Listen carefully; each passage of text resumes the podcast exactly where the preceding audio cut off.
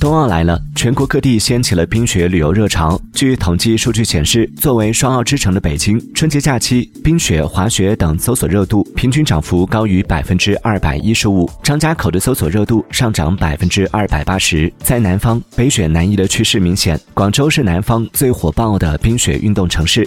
在冬奥的影响下，小众冰雪项目走进了中国消费者的视野。数据显示，一月以来，冰壶搜索量同比去年上升百分之三百一十。冰球搜索量上涨百分之一百三十。